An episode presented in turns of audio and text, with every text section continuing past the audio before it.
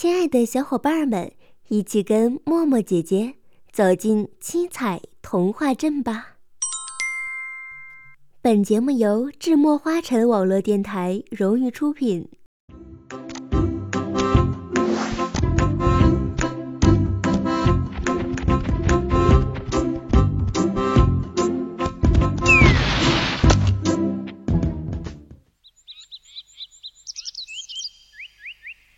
亲爱的小朋友们，大家好，欢迎来到智墨花城网络电台，我是默默姐姐。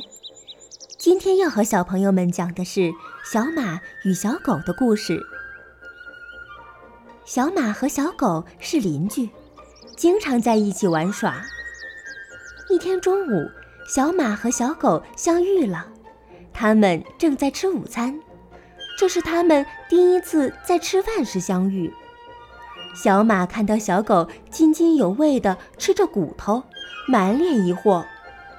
骨头不但不好吃，而且还很硬，根本不能吃。这时，小狗发话了：“汪汪，小马，赶快过来呀，来吃骨头吧！”小狗一边说，一边还咬着一根细长的骨头。小马不情愿地走了过来。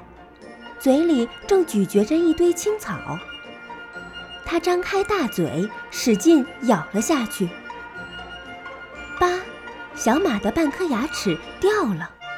哎呦！小马摸着自己掉了半颗的牙齿，疼死了！都怪你！小狗尝了尝骨头，说：“咦，不是很好吃吗？这还好吃？你看我的牙。”小马愤怒地说：“青草才好吃。青草，那东西容易塞牙缝，而且也很难吃。”小狗说：“什么难吃？”他们俩接着就打了起来，你一拳我一脚。